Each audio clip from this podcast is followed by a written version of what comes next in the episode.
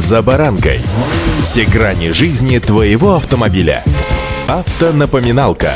Комментарии экспертов. Советы по обслуживанию автомобилей в программе «За баранкой».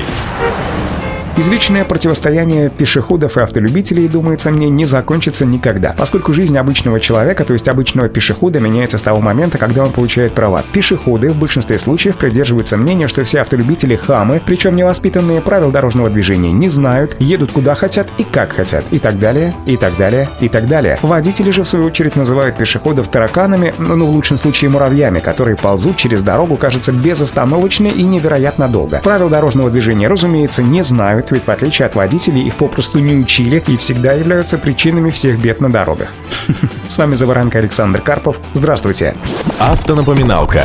Помните, если при переходе дороги пешеход не изменил скорость или направление движения, значит у водителя, пересекающего пешеходный переход, не было необходимости уступать ему дорогу. Правил дорожного движения при этом водитель не нарушил. К такому выводу пришел Кассационный суд, пишет российская газета. Как показывает практика, водитель может доказать, что правил не нарушал, но только в кассационной инстанции. Нижестоящие суды по непонятной причине не изучают постановление Верховного суда, а инспекторы ДПС и их руководители игнорируют разъяснение руководителя госавтоинспекции МВД нашей страны. Ситуации, когда якобы за непропуск пешехода водителя штрафуют, ну пруд пруди, сами понимаете. Большинство из нас просто не привыкло отстаивать свои позиции, все потому что настолько привыкли доверять служителям закона, одетым в форменную одежду, имеющим номерной жетон, а иногда и оружие. Априори мы уверены, что инспектор знает правила дорожного движения лучше, а вот мы иногда, ну что уж тут душой кривить, что-то подзабыли, что-то поменялось, ну сами понимаете, да? Вот таких 90%. Так что если вам сказали нарушил, грубо нарушил, пешехода не пропустил, что могло повлечь человеческие жертвы, а у нас и видеозапись есть. Вот, дескать, смотрите, 99% водителей в данном случае теряются, особенно когда вас приглашают пройти в машину ДПС. Вы знаете, на самом деле я даже рад, что у народа укоренилось доверие, уважение, иногда даже и боязнь представителям власти. Пусть на дороге, возможно, для кого-то это станет поводом не нарушать правила дорожного движения, но, как вы сами понимаете, у всего есть обратная сторона. Иногда наши гаранты безопасности на дорогах, мягко скажем, злоупотребляют всем тем, что я только что вам описал.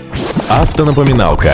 А теперь вернемся к ситуации, с которой начали. Пешеход на нерегулируемом пешеходном переходе и водитель. Суд обращает внимание, что исходя из взаимосвязи положения пункта 14.1 правил дорожного движения и Конвенции о дорожном движении, обязанность водителя, приближающегося к нерегулируемому пешеходному переходу, снизить скорость или остановиться перед ним, поставлена в зависимости именно от необходимости пропустить пешехода. Эта обязанность не возникает, когда необходимость уступать дорогу пешеходам отсутствует. Например, когда траектории движения машины и пешехода просто не пересекаются. Он также напоминает о постановлении Пленума Верховного Суда, в котором говорится, что участники дорожного движения не должны начинать, возобновлять или продолжать движение, осуществлять какой-либо маневр, если это может вынудить других участников движения, имеющих по отношению к ним преимущество, изменить направление движения или скорость. Все это, конечно, кажется сложным на первый взгляд, но ровно до того момента, когда вы один раз не попадете в такую ситуацию. Поэтому будьте внимательны и удачи. За баранкой.